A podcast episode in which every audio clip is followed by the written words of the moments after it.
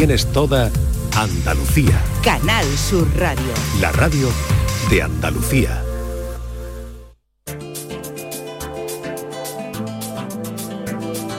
En Canal Sur Radio y Radio Andalucía Información, Destino Andalucía, con Eduardo Ramos.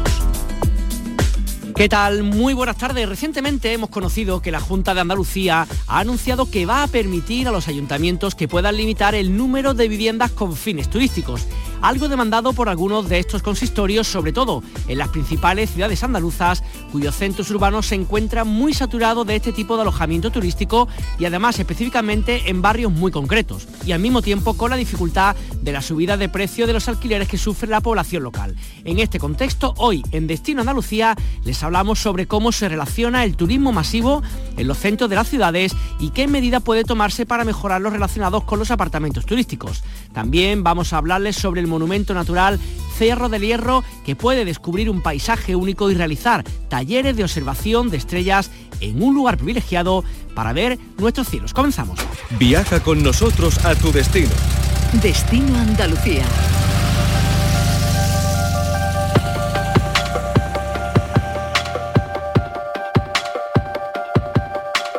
Son muchos los aspectos positivos que el turismo está dejando sin duda en nuestra tierra, en Andalucía, pero también genera a veces tensiones y problemas, sobre todo con las viviendas y en los centros de las principales capitales andaluzas. Le hablamos, como sabrán, de capitales como Málaga, Sevilla, Cádiz, Córdoba, Granada, entre otras.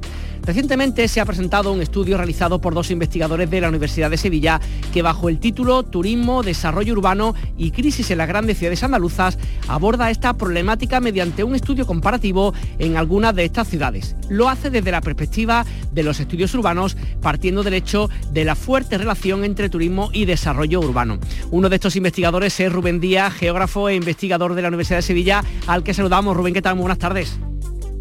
Hola, ¿qué tal? Buenas tardes. De lo que estamos hablando, este tipo de problemática, ¿no? De, mucha vivienda turística en los centros de la ciudad, en pocos barrios, ocurre en buena parte de las capitales andaluzas, por lo que vemos en tu estudio, ¿no?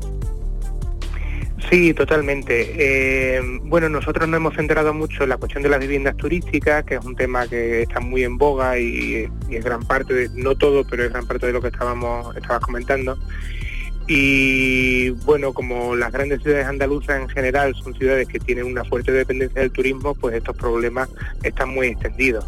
También en las ciudades medias, ¿no? Nosotros nos hemos centrado en, bueno, en algunos casos, eh, que eran muy significativos, ¿no? Como Cádiz, Sevilla, Málaga, Granada.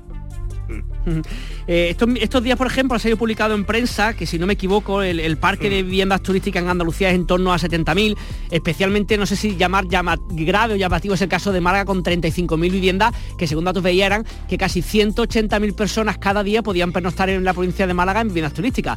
Claro, si eso uno compara con lo que había hace, no sé, 10, 15, 20 años, es un cambio radical que están sufriendo las ciudades, ¿no? Claro. Eh, sí, el principal problema que vemos nosotros ahí es que las viviendas turísticas pues tienden a concentrarse mucho en determinados sectores, eh, pero acaban afectando al conjunto de la ciudad. Los casos de Málaga y, Sevilla son bastante significativos. En el centro histórico de Málaga tenemos algunas de las, de las densidades de vivienda turística más altas de, Andalucía, también en algunas partes del, centro histórico de Sevilla, eh, como lo que sería Santa Cruz, estamos hablando de bueno, más de una tercera parte del parque de viviendas está dedicado a viviendas turísticas, lo cual no incluye lo que son los alojamientos turísticos convencionales, sino mm. solo lo que son viviendas. Evidentemente esas viviendas son viviendas que se sacan al mercado, eh, que pueden que estuvieran vacías en algún caso, o, puede, o en otros muchos van a ser viviendas que estaban puestas en alquiler y son viviendas entonces que no se pueden alquilar. La gente se tiene que ir de estos barrios se tiene que ir a otros barrios donde aumenta la demanda y, en consecuencia aumentan los precios. Entonces lo que genera, lo que está generando en estas ciudades es eh, un vaciamiento de los centros históricos, que en algunos casos es acelerar un proceso que ya venía de antes y en otros no, y eh, una inflación de, los precios del alquiler en general, ¿no? porque estamos sacando, estamos sustrayendo eh, oferta de ese mercado que estoy pensando, claro, que, que, de aquí a unos años, si esto sigue igual, yo pienso como está hablando, ¿no? De eh, partes concretamente de la capital malagueña, de la sevillana y de otros lugares también, van a ser lugares que sean prácticamente, entre comillas, ¿no? Como parques temáticos en el sentido de que no hay vecinos, no hay comercios locales para la gente de ahí, sino simplemente como servicios de hostelería, restauración para los turistas, ¿no? Claro, sí, algunas partes de los centros históricos ya son básicamente eso. Eh, estamos hablando de que, bueno, por ejemplo, el centro histórico de Sevilla perdió, en los últimos 10 años ha perdido 5.000 habitantes. El de Málaga es mucho más chico, pero ha perdido unos 800. Entonces, eh, claro, lo que es el centro histórico de Málaga o barrios como Santa Cruz en Sevilla o, barrios similares en otras ciudades ya son prácticamente eh, museos, ¿no? Son sitios donde no se puede vivir. No se puede vivir porque no hay oferta de vivienda en alquiler, solo se pueden quedar los que tengan la vivienda en propiedad, pero es que los que tengan la vivienda en propiedad realmente tampoco quieren quedarse porque son barrios que están totalmente montados para ser eh, usados por visitantes. Son, barrios donde es cada vez más incómodo vivir y llevar una vida cotidiana, porque las tiendas cambian, los usos del espacio público son distintos, los horarios son distintos, etcétera, etcétera. Estoy pensando que ya incluso los propios colegios, ¿no? Ya si antes las familias que tenían niños dejan de vivir en los centros, ya los colegios se van también, entre comillas, despoblando, ¿no? Claro, sí, sí. Bueno, eso pasa con, está pasando con todos los centros históricos. Sí hubo una recuperación de población fuerte a partir de que se empezó a reinvertir, rehabilitar desde la década de los 90. Eh, ¿no? De hecho, el centro histórico de Sevilla, también el de Málaga, ganan población desde la, y, o, el, o el Albaicín en Granada, ganan población desde finales de los 90, eh, y toda la primera década de los 2000 o gran parte de la primera década de los 2000 y de hecho, por ejemplo, en el caso de Sevilla recuerdo que se vuelven a abrir algunos colegios que estaban habían quedado cerrados porque no había niños. Eh, ¿Qué es lo que pasa? Que cuando ha llegado esta oleada de, de los pisos turísticos, mucha parte de esa población joven, una gran parte de esa población joven que bueno, tenía una relación con el hogar de, alquiler, ¿no? De arrendamiento, pues ha, tenido que irse porque esos pisos han pasado a, al alquiler turístico. Y está pensando, claro, ¿cómo, ¿cómo combinamos todo esto? Porque una parte está, sin duda, el turismo que sabemos que supone para Andalucía un Producto Interior Bruto, no sé, creo que era entre el 13 y el 15%, una cantidad enorme, pero claro, al mismo tiempo está pasando en capitales como las que está hablando, que, que la gente de la ciudad no puede vivir en su propia ciudad, entonces tenemos un problema que no sé si es resoluble o es irresoluble o hace falta políticas municipales, autonómicas y nacionales para poder solucionarlo. Hombre, yo creo que es muy resoluble, ¿no? Todo, todo es resoluble. Hay, hay cosas, bueno, hay cosas que no son resolubles, ¿no? Pero desde luego esto no entra en esa categoría, esto es muy soluble. Esto se puede solucionar con políticas regulatorias. En concreto, la cuestión de, de la vivienda con políticas de vivienda y con políticas reguladoras de, la, de, la, de, los apartamentos turísticos. La cuestión de la vivienda, lo que pasa es que aquí no se ha regulado absolutamente nada, no se ha intentado regular. Los intentos que ha habido de regularlo desde los PEGOs, ¿no? en el caso de Cádiz y Sevilla, que han sacado PEGOs para regular la, la, la vivienda turística, pues bueno, luego han sido recurridos por la administración autonómica por invasión de competencias, ¿no? Porque tienen la competencia en turismo. Aquí hay un problema eh, de falta de voluntad, desde luego, de, regular y también hay un problema de que yo no sé si inocente, de que se ha, se ha creado un, gran lío de competencias hmm. con, con, toda la cuestión de las viviendas turísticas, principalmente desde 2013 a raíz de sacarlo de la ley de arrendamientos urbanos. Además que estoy pensando que hay, que hay ejemplos de otros lugares y me da la cabeza, y seguro que conocerán más, ¿no? Tanto en Portugal, si no me equivoco, en lugares también de Holanda, donde hmm. ya se han limitado, han dicho no más viviendas turísticas porque no podemos vivir de esto. Eso imagino que puede ser una parte. No sé también si el tema de las tasas turísticas acompañaría esto o no serviría para nada o encarecería un poco más las viviendas. ¿Cómo lo ves tú? Claro. Eh, en principio, lo, vamos, no he, no he trabajado mucho la cuestión de la, tasa turística, pero los informes que han salido por allí sobre las tasas turísticas no, indican ni que encarezcan más la vivienda ni que ni que haya reducido el flujo de, turistas no podría ser una solución sobre todo para sacar un rendimiento impositivo que permitiera eh, establecer algunas medidas compensatorias para la población las viviendas que son residenciales son viviendas residenciales eh, tienen que estar sometidas a una serie de, normativas, tienen que tener una serie de condiciones y si esto es un negocio o es un, comercio, pues eh, bueno, no puedes tenerlo arriba de tu casa, ¿no? No puedes tener una segunda planta, ¿no? Y, y, eso tiene que tener carácter retroactivo, ¿no? No sé porque porque ya tenemos un volumen de viviendas turísticas que es enorme. Pues Rubén Díaz, geógrafo, historiador de la Universidad de Sevilla y coautor de Turismo, Desarrollo Urbano y Crisis en la Gran Ciudad Andaluza, muchas gracias por compartir con nosotros parte de tu investigación. Un saludo. Gracias a vosotros, un saludo de vuelta. En Canal Sur Radio y Radio Andalucía Información, Destino Andalucía, con Eduardo Ramos. Piérdete en el Trastevere como un romano más este pequeño café del barrio latino de París es estupendo Consejos para sentirse un verdadero berrinés. Con este tipo de reclamos, cada vez más plataformas, como por ejemplo Airbnb y algunas otras, están contribuyendo a crear y a veces a proyectar la imagen de los destinos turísticos en el mundo digital. Una idea que se nos vende pues un poco para no ser un turista más, sino para convertirse en un local, pero en realidad y muchas veces y a partir de un estudio realizado por investigadores del grupo Nuevas Perspectivas de Turismo y Ocio Tour de la Universidad Oberta de Cataluña, concluyen que se aprovechan las identidades de los destinos y sus comunidades para a veces mercantilizarlas y contribuir a masificar aún más destinos turísticos ya saturados. Para hablar de todo ello tenemos con nosotros al investigador de este grupo de Tour, a Pablo Díaz. Pablo, ¿qué tal? Muy buenas.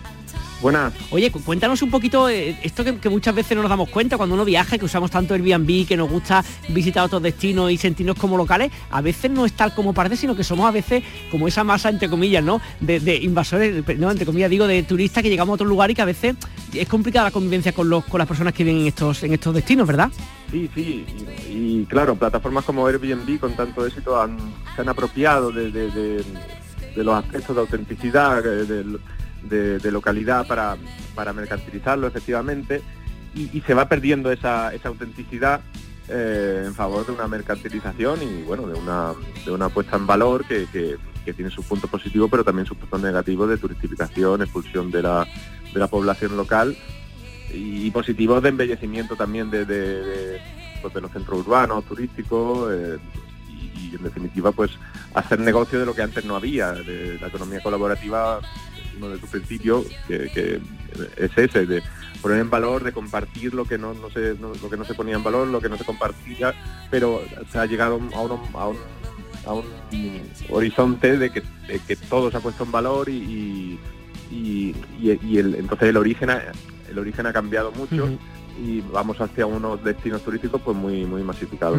Oye, en vuestro caso, en el grupo No2, ¿cómo habéis hecho esta investigación? ¿De qué manera habéis trabajado para sacar estas conclusiones? Trabajamos mucho con el destino de Barcelona, que es uno de los ejemplos en España más pues de, mayor eh, virulencia, de mayor masificación, de mayor éxito de estas plataformas y mediante entrevistas sobre todo a, los, eh, a, los, a los turistas e incluso a los oferentes de, los de los de, de los de las habitaciones o de los apartamentos pues llegamos a esas conclusiones de, conflicto que en Barcelona pues se, da, de una manera muy muy alta. Oye, y todo eso estoy pensando a nivel andaluz, ¿no? Un poco desde donde te llamamos y para lo que un poco hablamos, eh, ciudades estoy pensando como Córdoba, como Granada, como Málaga. Yo no sé si están sufriendo o están, digamos, eh, dando los mismos pasos que dio Barcelona hace unos cuantos años y que vamos encaminados a un modelo muy parecido. Bueno, yo soy, yo soy malagueño y, ahora trabajo desde Málaga para, para este grupo de investigación y para la Oberta. Y, claro, son destinos ya mm, también maduros, pero no tan maduros como Barcelona, por lo tanto el conflicto es un poco menor, pero, pero la tendencia es hacia ese, hacia ese conflicto.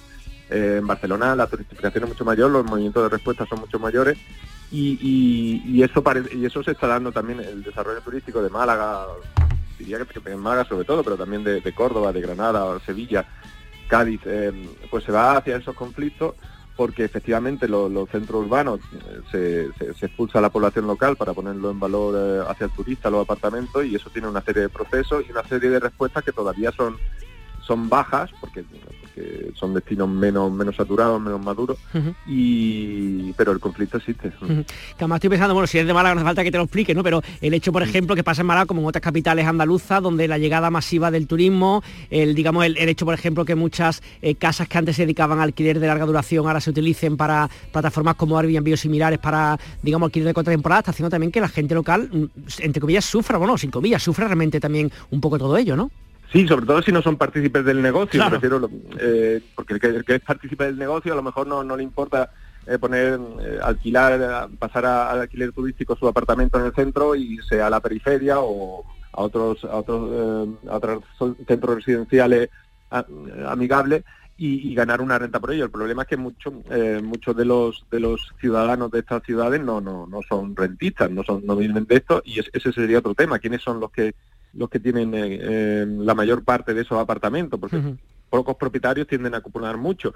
Y, el, ciudadano local, al contrario, se ve expulsado y, cambian los modelos de vida, ¿no? Antes, antes pues a lo mejor el local iba más al centro urbano, pero el centro urbano se turistifica y, pierde esa identidad en favor de una mercantilización, que, que tiene su punto positivo de, de creación de puestos de trabajo, de embellecimiento de la ciudad, eh, pero pero que, produce estas dinámicas. Eh, yo en Málaga pues ahora veo riadas de, turistas en bicicleta por la lagunilla y ya los, los, vecinos se sienten como demasiado observados, ¿no? Totalmente. Eh, depende mucho de, qué tipo de experiencia. Hay, hay, hay muchos tipos de experiencia, pues de, desde cocinar un gazpacho en casa a, pues, a, estas rutas urbanas y, algunas son más, más, más privadas y otras más públicas y, tienen diferentes consecuencias.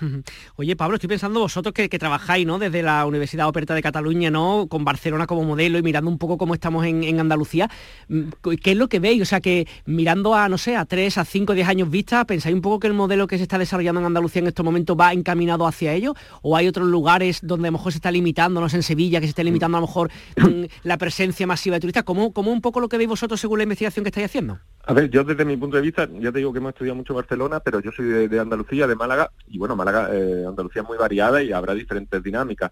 Habrá dinámicas más sostenibles porque son destinos turísticos pues más incipientes, que dentro de su ciclo de vida no están en, lo más alto y, todavía da, da para el crecimiento y, hay, y, hay, y hay destinos turísticos más saturados, tipo Málaga, tipo Sevilla, Córdoba, Granada, Cádiz, que, que, que sí van a experimentar ese, esa saturación y, a ver cómo, cómo se gestiona. Por eso se desarrollan también, mm, eh, o hay polémicas o hay diálogos sobre si instaurar o no la, tasa turística, en fin, eh, se trata de, equilibrar la actividad turística para que sea eh, en convivencia con, la población local. Y, hay, hay factores de éxito que te llevan a un, a un, a un morir de éxito, que, que, es lo que se dice que ha que puede estar ocurriendo en Barcelona, pero también bendito éxito por todo por todos los ingresos que, genera. La verdad es que es un tema que da para mucho debate y más en una comunidad como Andalucía, donde está claro que una parte importante del Producto Interior Bruto depende de, del turismo. Oye, pues Pablo Díaz, investigador del Grupo No Tour de la Universidad Operta de Cataluña, muchísimas gracias por compartir con vosotros vuestra investigación. Un saludo. A vosotros, muchas gracias. Destino Andalucía con Eduardo Ramos. Les ofrecemos ahora una ruta interpretada al atardecer por el monumento natural Cerro del Hierro que finalizará con un taller de observación de estrellas. Se puede descubrir este espectacular paisaje rocoso de la mano de guías expertos y adentrarse por sus túneles y callejones para ir descubriendo poco a poco los misterios que esconde. No se olviden de la guinda del pastel ya que esta ruta finaliza con un taller de estrellas para observar el cielo nocturno desde un entorno privilegiado considerado como reserva Starlight por su escasa contaminación lumínica. Saludamos a esta hora a Isidoro Pérez, que es socio de Nature. ¿Qué tal Isidoro? Muy buenas tardes. Hola, muy buenas tardes. Es un, privilegio poder estar en, la Sierra Norte de Sevilla, concretamente en el Monumento Natural del Cerro del Hierro y, sinceramente eh, cuando uno está en este caso realizando esta actividad que tiene la parte de observación de estrellas, pues uno incluso se da cuenta de que existen más estrellas de las que uno podía llegar a imaginar. Y es que es un cielo de, muy buena calidad y te permite poder llegar más allá, ¿no? de poder ver más allá de lo que normalmente podemos ver. De manera general, eh, el público que viene se ve gratamente sorprendido. Mm, y esa combinación de flora, fauna y geología es eh, una combinación que no deja indiferente a nadie. Normalmente cuando hacéis la, digamos, este tipo de visita, imagino que no será lo mismo en función del público que tengáis, ¿no? Si hacéis una visita con colegios, por ejemplo, si me ocurre que es un público un poquito más adulto, adecuáis entiendo un poco el tipo de discursos que hacéis con el público. O sea, que son a lo mejor niños, son charlas un poquito más genéricas y con otras personas un poquito más especializadas. ¿Cómo, cómo hacéis esto? Bueno, mira, eso nosotros desde hace mucho tiempo lo tenemos muy claro, ¿no? Eh, nosotros trabajamos con, con técnicas de interpretación del patrimonio. Entonces, eh, son técnicas que, bueno, desde los años 60, eh, Freeman Tilden eh, fue, digamos, su, más que su inventor, el que de repente ordena todo este tipo de técnicas y las pone al servicio de todas las personas que se dedican al trabajo de, guiado en espacios naturales. Y más que mm, ofrecer explicaciones que, por ejemplo, en el caso de niños, explicaciones más diluidas, lo que son explicaciones con un enfoque diferente. Eh, es decir, mm, el trabajo con adultos es diferente al trabajo con niños, pero no quiere decir que tengamos que contar menos cosas. Podemos plantear el mismo contenido simplemente dándole un enfoque, un enfoque diferente, utilizando técnicas diferentes. Pero mm, no por eso eh, no por eso podemos digamos decir bueno pues a los más pequeños les contamos menos y a los más grandes les contamos más eh, es otra manera y para eso eh, yo te digo que las técnicas de interpretación del patrimonio pues nosotros las llevamos practicando desde hace ya muchos años y bueno somos también formamos parte de la asociación de interpretación del patrimonio de la asociación española y, y son, eh, digamos, muy efectivas. Eh, entiendo también que, que trabajar con, con, los chicos, con las chicas, ¿no? Que a lo mejor a veces puede resultar revoltoso, porque es verdad, pero también imagino tiene cosas muy bonitas y creo que vosotros, eh, Isidoro, desde Nature, también trabajáis, por ejemplo, con los colegios, con los chicos, temas de divulgación científica, con, con, temáticas tan específicas como los dinosaurios o los colores de la prehistoria, ¿no? O sea, como cosas realmente profundas, ¿no? Para que también los chavales puedan aprender sobre estos temas, ¿no? Digamos que uno siempre puede llevar una actividad a puede dimensionar hasta, hasta el punto que quiera y puede profundizar más o menos, eso por supuesto. Eh, pero bueno, hay también temáticas que, ah, que para los niños pues resultan especialmente atractivas, ¿no? Y suele ser eh, temas dinosaurios y prehistoria. Eh, suelen estar nuevamente este, este público muy, muy receptivo y nosotros, nosotros trabajamos con actividades que son eh, muy prácticas, donde además suelen tocar muchos elementos, muchos objetos. En el caso de, de la de los dinosaurios, planteamos una excavación paleontológica donde vamos siguiendo los pasos de manera, digamos, natural, eh, como lo iría siguiendo, realizando un paleontólogo, una paleontóloga, siempre eh, mediante, siguiendo primero elaboración de, de hipótesis, eh, luego la, la realización, digamos, de el momento experimental y finalmente establecemos nuestra teoría. Así que vamos siguiendo el método científico, podemos mm. decir, y funciona muy bien, funciona muy bien esta actividad en los colegios y la de color de la prehistoria también porque eh, al trabajar con pigmentos naturales, pues ellos también eh, reconocen esa, esos minerales con los que estamos trabajando y se dan cuenta de las posibilidades que ofrecían y cómo se preparaban y ahí terminamos esa actividad muy curiosa, terminamos con el uso de un aerógrafo eh, prehistórico con el que plantamos nuestras nuestras huellas de manos sobre un, lienzo y lleva mucho la atención. Luego se los quedan de recuerdo ahí en la casa. Eh, Isidoro Pérez, socio de Nature, muchísimas gracias por compartir con nosotros este proyecto tan bonito y que sigue muchos años realizando este tipo de cosas. Un saludo. Muy bien, a ustedes siempre, muchas gracias.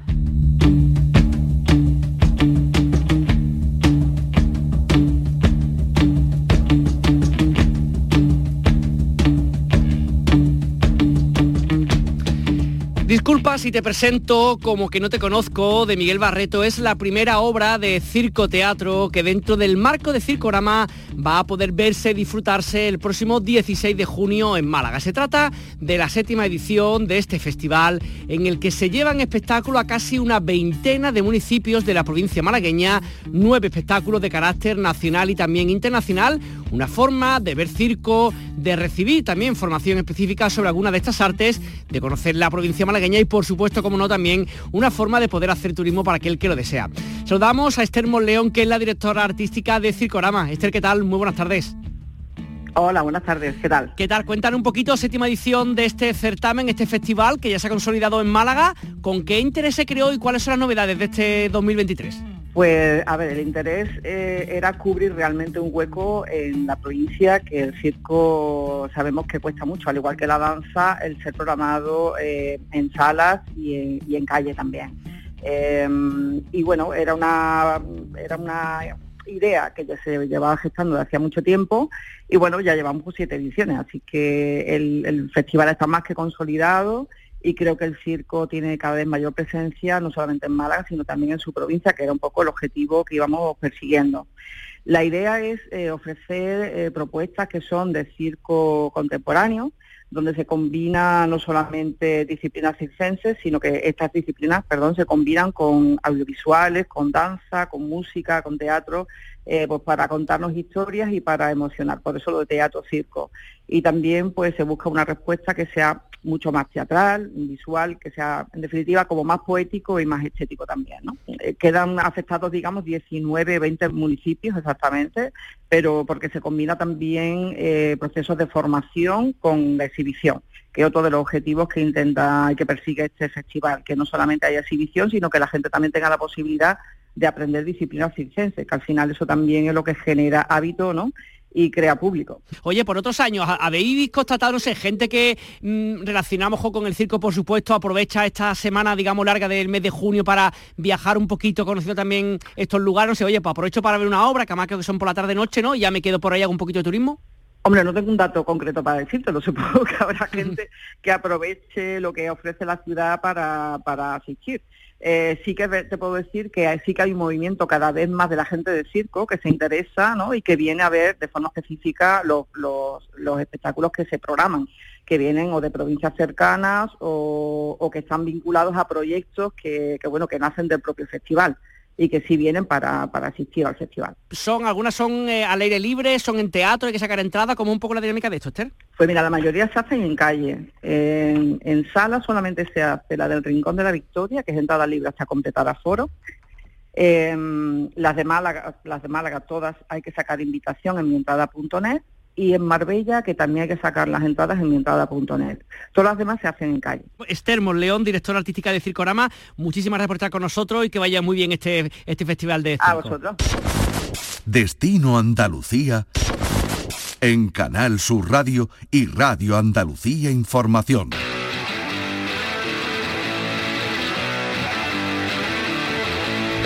Vamos ahora con nuestra propuesta musical para este fin de semana. Fernando Ariza, ¿qué tal? ¿Qué nos traes? Muy buenas. Hola Edu, hoy voy un poquito más rápido de lo habitual porque en un par de horas se abren las puertas de la Sala Gran Mola de Algeciras para disfrutar de la segunda parte de la tercera edición del Algeciras Bahía Rock, un evento que pretende dar a conocer y permitir actuar en directo a bandas de la zona.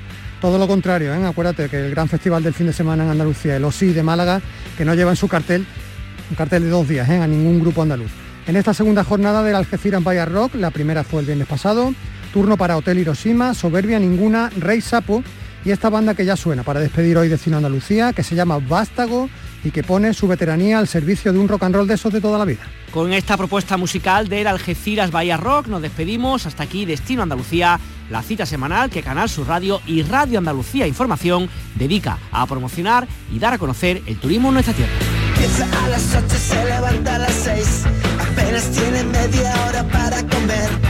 Llega la noche y ahora toca viajar. El rock del esclavo es solo trabajar. Tras dos horas viajando ya no quiere cenar. Se ducha y en la cama no tiene vida él. Persigue sus sueños en sus pesadillas. El rock del esclavo no permite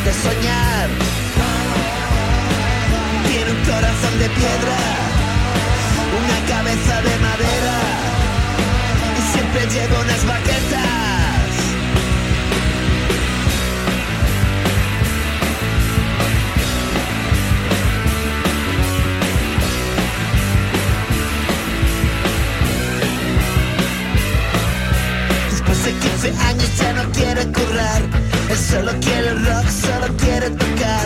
Se quiere ir de gira hasta su final. El esclavo para aquí, para allá. Siempre llevo unas baquetas, una camisa de mantera. No crean Romeo ni Julieta.